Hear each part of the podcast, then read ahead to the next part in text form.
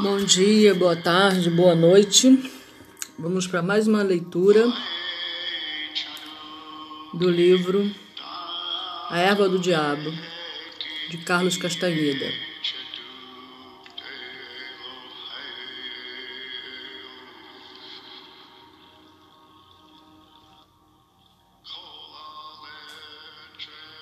Bom, ele escreve a primeira parte aí numa forma de diário, né? Que ele vai registrando o que ele vai aprendendo e o que ele vai vivenciando com Dom Juan. Então nós paramos aí no dia 7 de agosto de 1961, uma segunda-feira. Tá? É, na leitura anterior, ele fala sobre o ponto, né? O ponto que existe numa casa, que é um ponto em que você se sente bem, que você se sente em paz, que você sente alegria de sentar ali, sabe? Foi que ele ensinou da última vez. E que existe também o ponto chamado inimigo, né? Que é o local ali naquela casa onde você senta e você não se sente bem ali. Como tudo tem que haver os seus opostos, né? Bom, quem quiser saber melhor o que aconteceu, se ele conseguiu achar esse ponto dentro da varanda lá da casa do Dom Juan, né? Porque ele estava no reduto do Dom Juan, ele não estava na sua própria casa.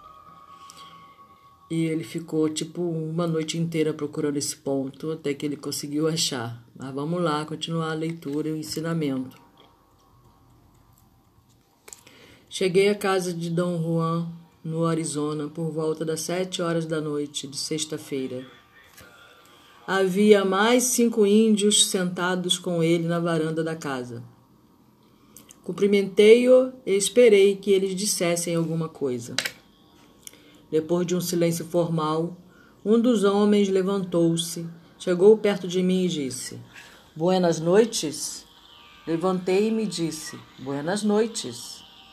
Depois, todos os outros homens se levantaram e se aproximaram de mim, e nós todos murmuramos: Buenas noites, e nos apertamos as mãos, mal tocando uns nos dedos dos outros ou pegando a mão por um instante e largando-a abruptamente. Nós todos nos sentamos outra vez. Eles pareciam meio encabulados, sem saber o que dizer, embora todos fossem em espanhol. Deviam ser umas sete e meia quando todos se levantaram de repente e foram para os fundos da casa. Bom, aqui ela botou a, tradu a tradução, diz que embora todos falassem espanhol, tá? Não que todos fossem espanhol. Eu que li que todos fossem espanhol, achei estranho, né? Corrigindo aí, tá? Embora todos falassem espanhol.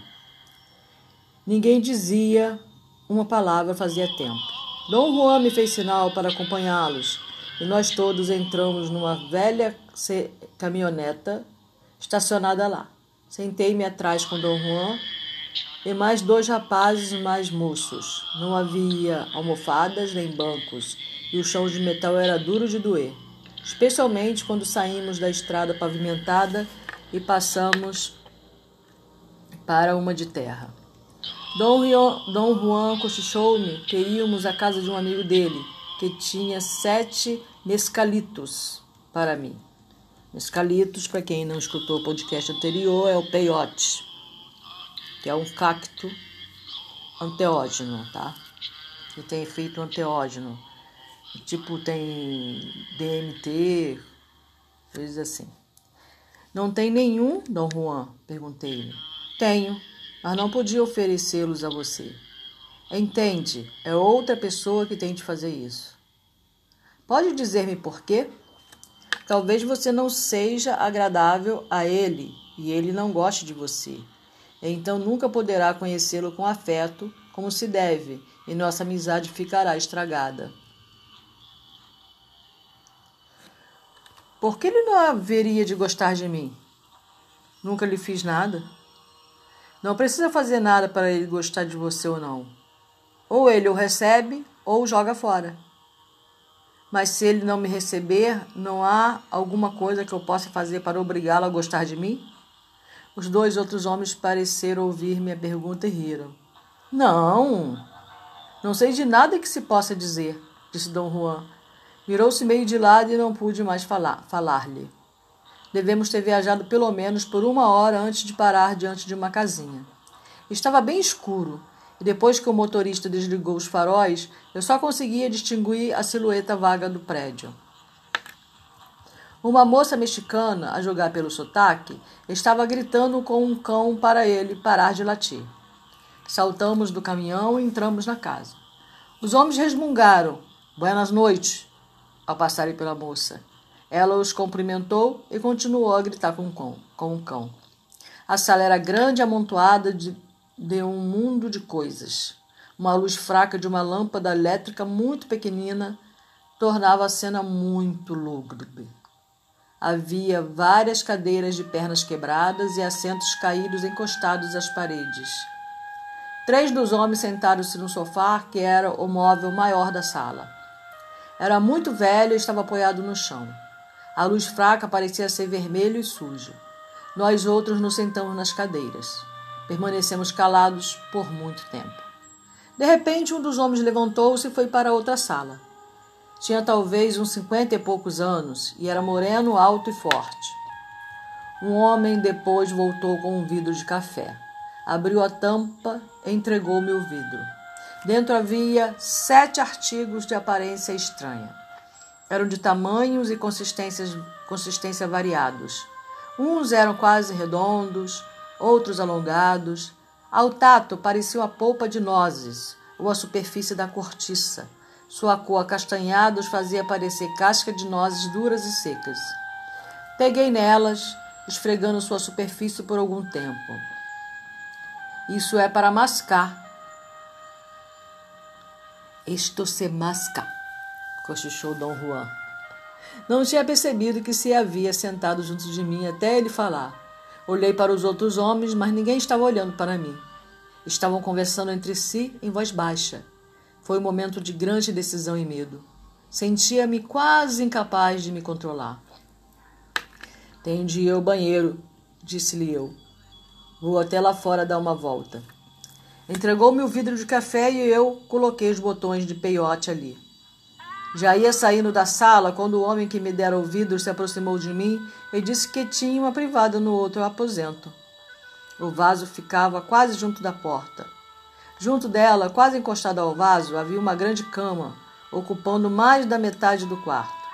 A mulher estava ali dormindo. Fiquei parado junto da porta um pouco, depois voltei à sala onde estavam os outros homens.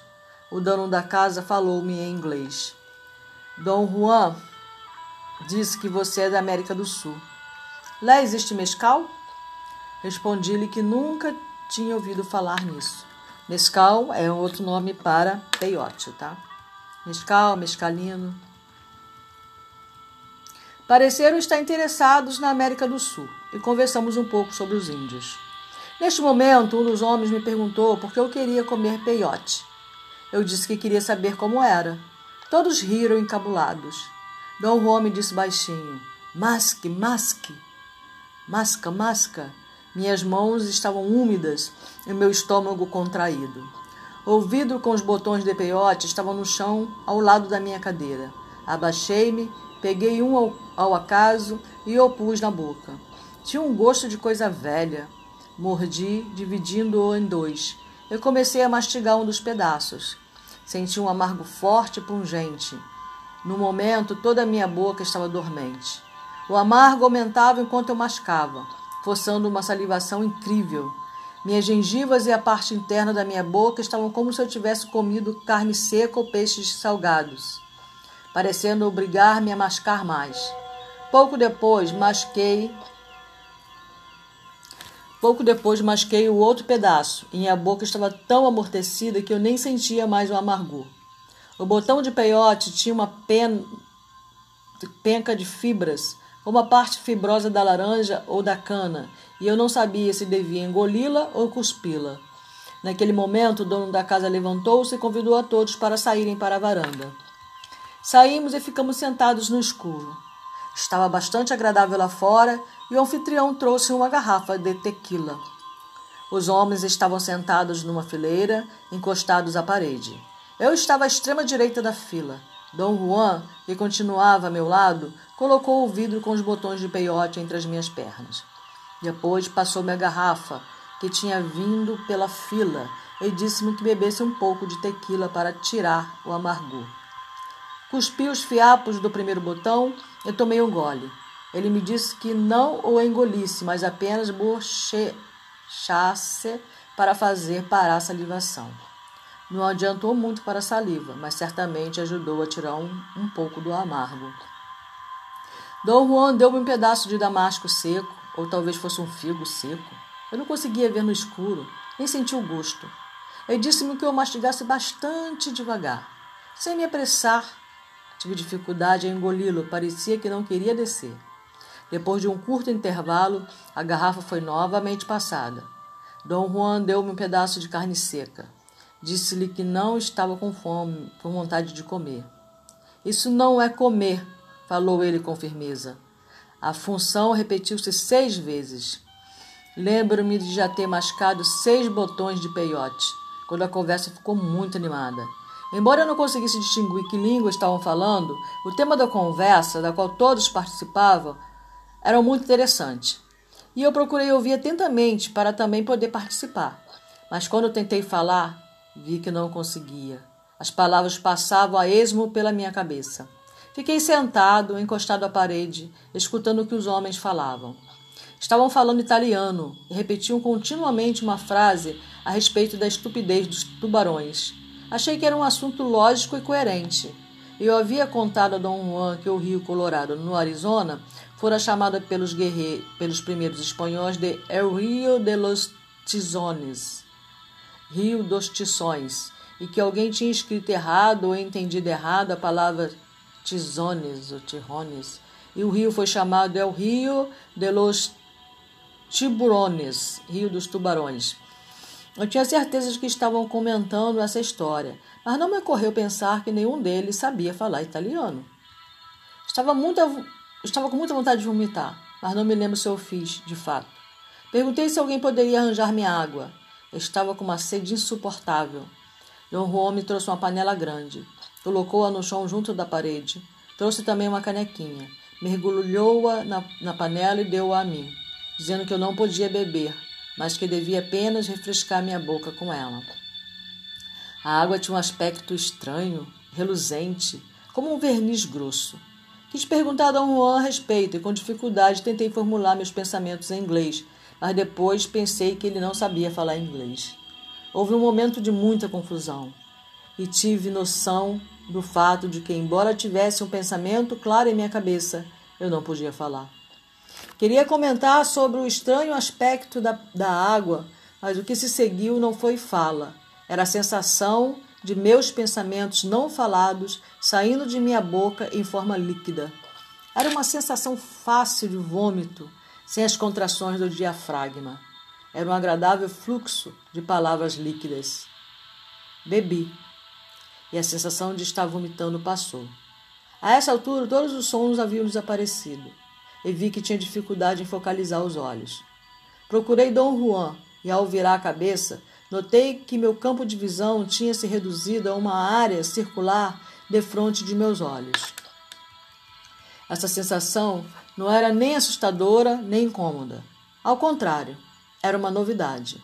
Eu podia praticamente varrer o solo, focalizando um ponto e depois movendo minha cabeça devagar em qualquer direção. Quando eu havia saído para a varanda, tinha reparado que estava toda no escuro, a não ser a luminosidade distante das luzes da cidade. No entanto, dentro da área circular da minha visão, tudo era claro. Esqueci-me de minha preocupação com Dom Juan e os outros homens. Entreguei-me totalmente a explorar o terreno com minha visão aguçada. Vi a junção do chão da varanda com a parede. Virei minha cabeça lentamente para a direita, seguindo a parede, e vi Dom Juan sentado de encontro a ela. Movi a cabeça para a esquerda para focalizar a água. Encontrei o fundo da panela. Ergui minha cabeça ligeiramente e vi um cão preto de tamanho médio aproximando-se. Notei que ele vinha em direção à água. O cão começou a beber. Levantei a mão para espantá-lo da minha água. Focalizei minha vista no chão para executar o movimento e de repente eu vi que ele se tornava transparente. A água era um líquido brilhante e viscoso. Eu a vi descendo pela garganta do cachorro, entrando no corpo dele. Eu a vi percorrendo todo o corpo dele e depois saindo por cada um dos pelos. Vi o fluido indecente passando, iridescente, passando por cada pelo individual e depois projetando-se dos pelos para formar uma juba longa, branca e sedosa. Naquele momento, tive a sensação de convulsões intensas. Em poucos instantes, formou-se em volta de mim um túnel, muito baixo e estreito, duro, estranhamente frio. Quando eu toquei, parecia uma parede de folha sólida. Vi que eu estava sentado no chão do túnel.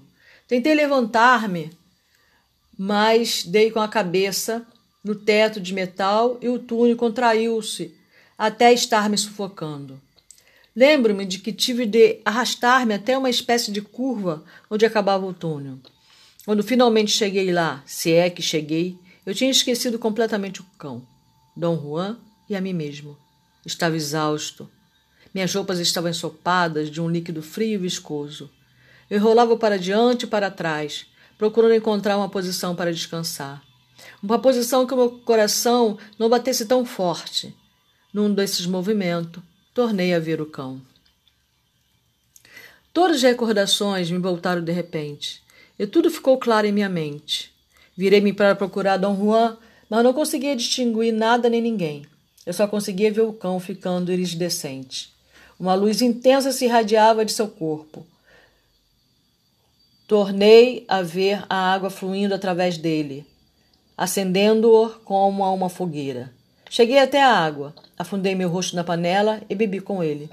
Minhas mãos estavam diante de mim no chão, e enquanto eu bebia, vi o fluido correndo por minhas veias e criando tonalidades de vermelho, amarelo e verde. Bebi mais e mais. Bebi até estar todo em fogo. Eu estava todo aceso. Bebi até que o líquido saiu de meu corpo por todos os poros, projetando-se para fora como fibras de seda, e eu também adquiri uma juba comprida, lustrosa e iridescente. Olhei para o cachorro e a juba dele era igual à minha. Uma felicidade suprema me encheu o corpo todo e corremos juntos para uma espécie de calor amarelo que vinha de algum lugar indefinido. E ali brincamos. Brincamos e lutamos até eu saber os desejos dele e ele saber os meus. Cada um manipulava o outro à maneira dos teatros de fantoches. E eu fazia mexer as pernas quando torcia meus dedos dos pés. E cada vez que ele batia a cabeça, eu sentia um desejo irresistível de soltar. Mas a maior travessura dele era fazer com que eu coçasse minha cabeça com o pé, enquanto estava sentado o que conseguia, abanando as orelhas de um lado para o outro. Isso para mim era inteira e insuportavelmente engraçado. Uma tal graça e ironia, tanto domínio, pensei. A euforia que se apossou de mim era indescritível. Eu ria até quase não poder respirar. Tinha a sensação nítida de não conseguir abrir os olhos. Eu estava olhando por um tanque de água. Era um estado longo e muito doloroso, cheio da ansiedade de não poder despertar no entanto, de sentir-me acordado. Então, de repente, o mundo ficou claro e em foco. Meu campo de visão tornou-se novamente muito redondo e amplo, e com isso surgiu um ato consciente comum, que foi de virar-me e procurar aquele ser maravilhoso. Nesse ponto, encontrei a transição mais difícil. A passagem do meu estado normal se dera quase sem eu sentir. Eu tinha consciência. Meus pensamentos e sentimentos eram um corolário dessa consciência, e a passagem foi clara e suave. Mas essa segunda modificação, o despertar para uma consciência clara e sóbria, foi verdadeiramente chocante. Eu tinha esquecido que era homem. A tristeza de uma situação tão irreconciliável foi tão intensa que eu chorei. Sábado, 8 de agosto de 1961. Mais tarde, naquela manhã, depois de tomar o café, o dono da casa, Dom Juan e eu voltamos para a casa do segundo. Eu estava muito cansado, mas não consegui dormir na caminhoneta. Só depois que o homem se foi é que eu adormeci, na varanda da casa de Dom Juan. Quando acordei já estava escuro. Dom Juan me cobrira com, uma manta. Eu o procurei, mas ele não estava em casa. Depois apareceu dizer, trazendo uma panela de feijão frito e um monte de tortilhas. Eu estava com muita fome. Depois de comermos, descansamos e ele me pediu que lhe contasse tudo o que, lhe que me aconteceu na, na véspera. Narrei minha experiência com muitos detalhes, o mais precisamente possível. Quando terminei, ele meneou a cabeça e disse: Acho que você está bem. Bem difícil explicar agora como e porquê, mas creio que as coisas foram bem para você. Sabe, às vezes ele é brincalhão, como uma criança, outras vezes é terrível e temível. Ou ele brinca ou fica muito sério. É impossível saber de antemão como é que ele vai ser com outra pessoa. No entanto, quando a gente o conhece bem, às vezes, às vezes você brincou com ele hoje. É a única pessoa que eu conheço que tenha tido um encontro é a única pessoa que eu conheço que tenha tido um encontro desses. De que modo é minha experiência diferente da dos outros? Você não é índio, por isso é difícil calcular o que é que há. No entanto, ele ou aceita as pessoas ou as rejeita, não importante, não importando que sejam índias ou não. Isso eu sei. Já vi muitas. Sei também que ele brinca, que faz umas pessoas rirem, mas nunca ouvi brincar com ninguém. Pode dizer-me agora, Dom Juan, como é que o peiote protege? Não me deixou terminar. Apertou meu ombro com força. Nunca se refira a ele por esse nome. Você ainda não ouviu o suficiente para conhecê-lo. Como é que Mescalito protege as pessoas? Ele aconselha. Responde a todas as perguntas que você fizer. Então, Mescalito é real? Quero dizer, é uma coisa que se possa ver? Pareceu ficar confuso com minha pergunta. Ficou olhando para mim com uma expressão vazia. O que quer dizer? O que quero dizer que Mescalito? Eu ouvi o que você falou. Você não ouviu ontem? Eu queria dizer que só tinha visto um cachorro, mas reparei que ele estava com um ar intrigado. Então você acha que o que eu vi ontem foi ele? Olhou para mim com desprezo. Riu, sacudiu a cabeça como se não pudesse acreditar e num tom de voz muito truculento acrescentou: Há pouco crês que era tu, mamá. Não me diga que acreditas que era tu a mamãe? Ele parou antes de dizer mamá, porque o que ele queria dizer era tu chingada madre, expressão idiomática usada como alusão desrespeitosa à mãe do outro. A palavra mamá ficou tão disparatada que nós dois nos rimos muito. Depois percebi que ele tinha adormecido sem responder a minha pergunta. Domingo, 6 de agosto de 1961. Levei Dom Juan de carro à casa onde eu tinha tomado peiote. No caminho, ele me disse que o nome do homem que me oferecera o mescalito era John. Quando chegamos à casa, encontramos John sentado na varanda com dois rapazes. Todos estavam muito alegres. Riam e conversavam livremente. Os três falavam inglês com perfeição. Eu disse, a, eu disse a John que tinha ido agradecer-lhe por, ter me por me ter ajudado. Eu queria ter as impressões dele sobre o meu comportamento durante a experiência alucinógena, anteógena. E disse-lhes que tinha estado procurando pensar no que eu tinha feito naquela noite e que não conseguia lembrar-me. Eles riram e mostraram relutância em falar a respeito. Pareciam estar se controlando por causa de Dom Juan. Todos olharam para ele como que esperando permissão para continuar. Dom Juan deve ter dado alguma indicação, embora eu não notasse nada, pois de repente John começou a me contar o que eu tinha feito naquela noite. Ele disse que sabia que eu tinha sido, entre aspas, aceito quando me viu vomitando. Ele calculou que eu devia ter vomitado uns, umas 30 vezes. Dom Juan corrigiu, dizendo que foram só 10 vezes. Depois nós todos fomos para junto de você, continuou John. Estava duro e com convulsões. Por muito tempo ficou deitado de costas, mexendo com a boca, como se estivesse falando. Em seguida, começou a bater a cabeça no chão, e Dom Juan pôs um chapéu velho na sua cabeça e você parou. Tremeu e gemeu durante várias horas, deitado no chão. Acho que nessa altura todos adormeceram, mas eu o ouvia bufando e gemendo enquanto dormia. Depois eu ouvi gritar e acordei. Vi você dando saltos no ar, berrando. Depois deu uma corrida até a água, derrubou a panela e começou a nadar no, no poço d'água. Dom Juan lhe trouxe mais água. Você ficou sentado quieto diante da panela. Em seguida, você se levantou de um salto e tirou toda a roupa. Estava de joelhos diante da água, bebendo em grandes goles. Depois ficou ali sentado, olhando para o vazio. Pensamos que você ia ficar ali para sempre. Quase todos estavam dormindo, inclusive Dom Juan, quando de repente você tornou a dar um pulo, uivando e foi atrás do cão. O animal se assustou e uivou também, correndo para os fundos da casa. Neste momento, todos acordaram. Nós todos nos levantamos. Você voltou pelo pelo outro lado, ainda perseguindo o cão que estava correndo na sua frente, latindo e uivando. Acho que você deve ter dado umas vinte voltas ao redor da casa, correndo em círculos, latindo como um cachorro. Fiquei com medo de que as pessoas ficassem curiosas. Não há vizinhos por perto, mas seus uivos eram tão altos que podia ser ouvidos a quilômetros. Um dos rapazes acrescentou: Você pegou o cachorro e o trouxe para a varanda no colo. Então começou a brincar com o cão continuou John. Lutou com ele, e você e o cão se mordiam e brincavam. Achei que isso era engraçado. Normalmente meu cachorro não brinca, mas dessa vez você e o cão rolavam um por cima do outro. Correu para a água e o cachorro bebeu com você, disse o rapaz.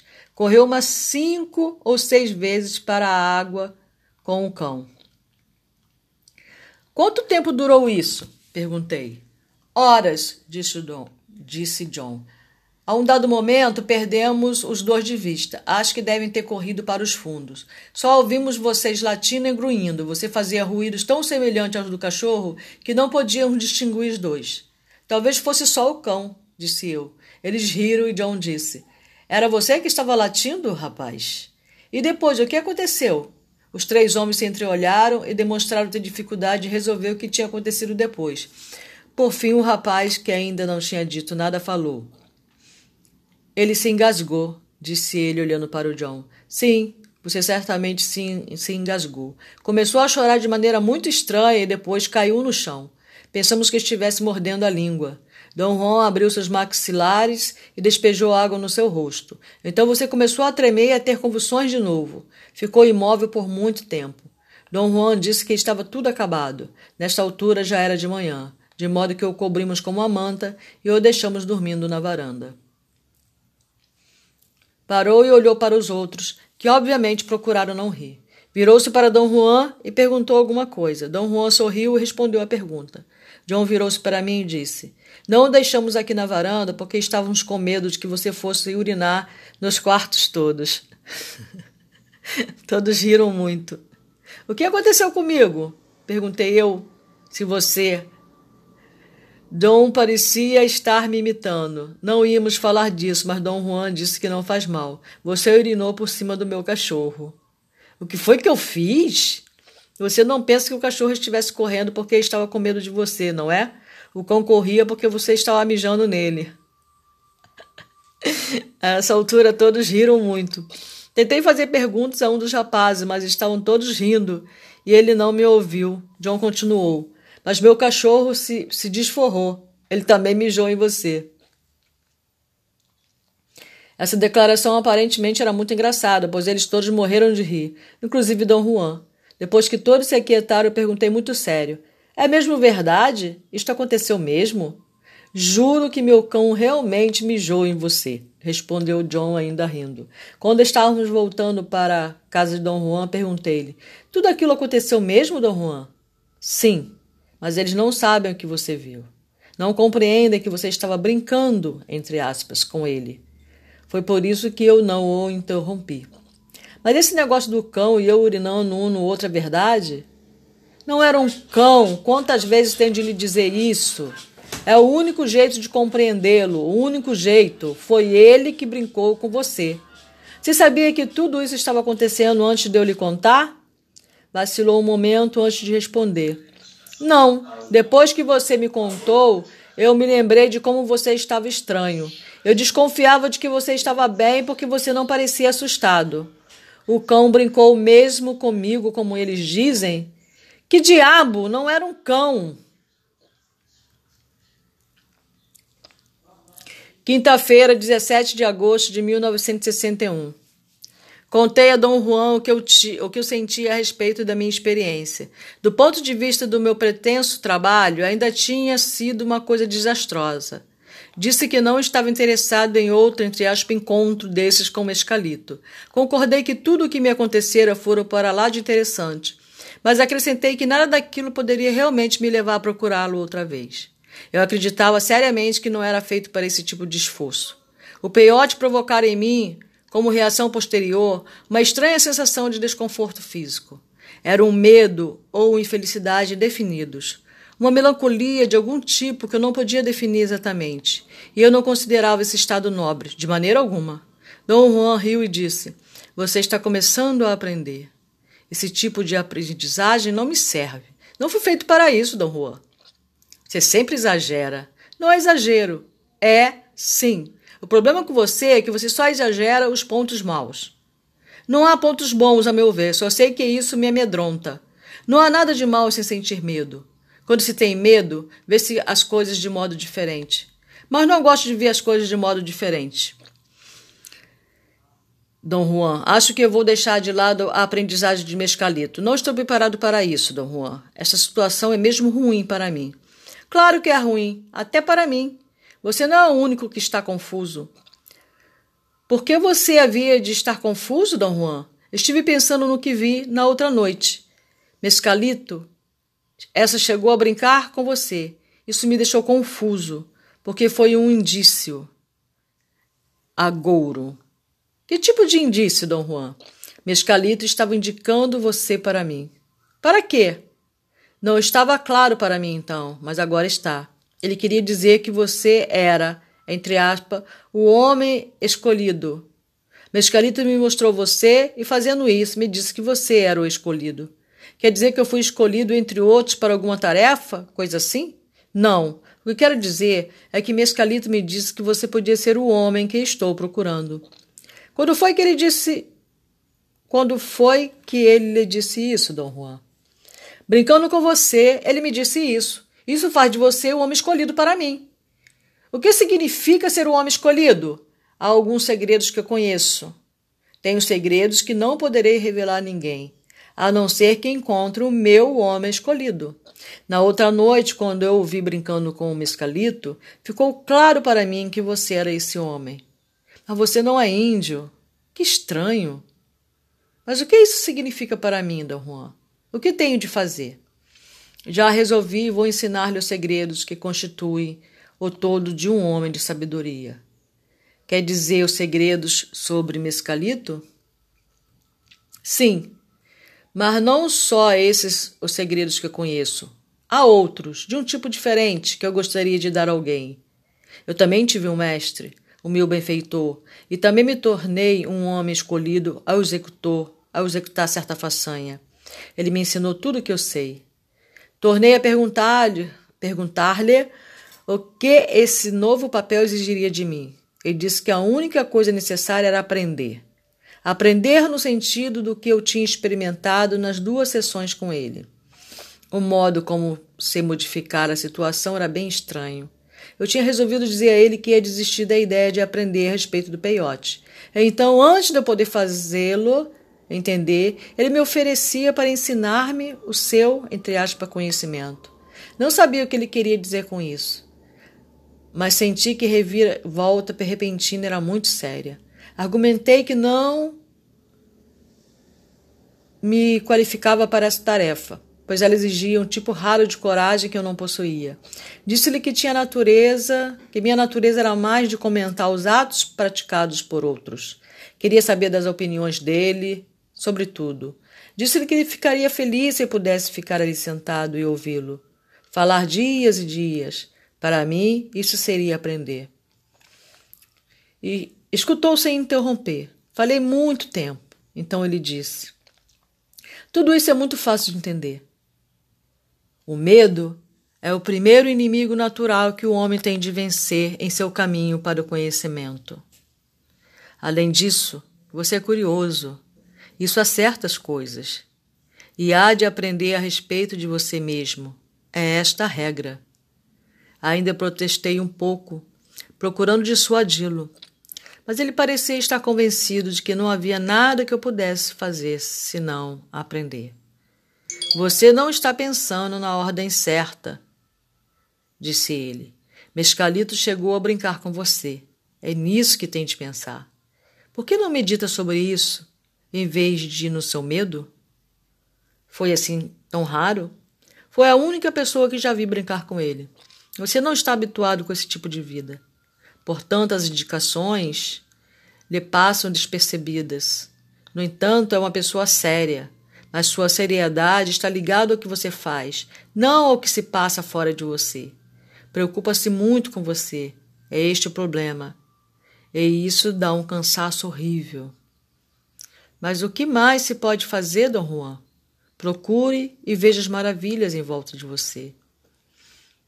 Está cansado de olhar só para si, e essa fadiga o torna surdo e cego para todo o resto.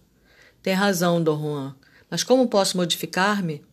Pense na maravilha de Mescalito brincando com você. Não pense em mais nada, o resto virá por si. Bom, eu vou terminar a leitura aqui por hoje. Né? É...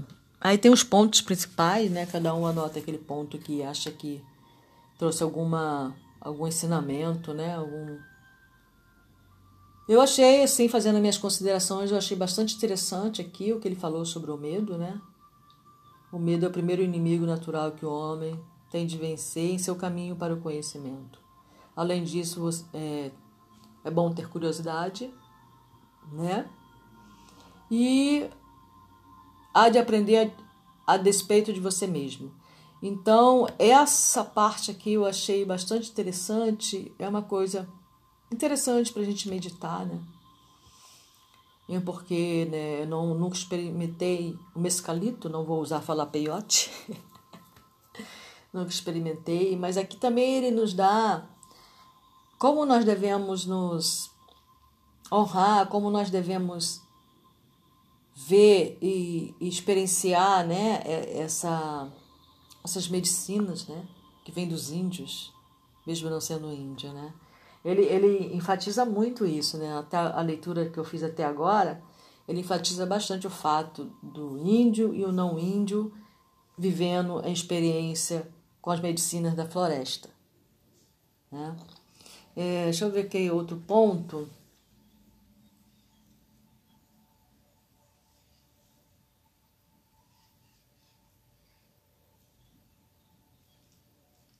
Bom, o ponto que mais me chamou a atenção foi isso, né? O fato de também Dom Juan falar que ele também ficava confuso, que ele também ainda, né? É, tinha suas dúvidas, né? Se, se eu não me engano, foi isso que ele falou, mais ou menos. Não foram com essas palavras, porque eu não marquei.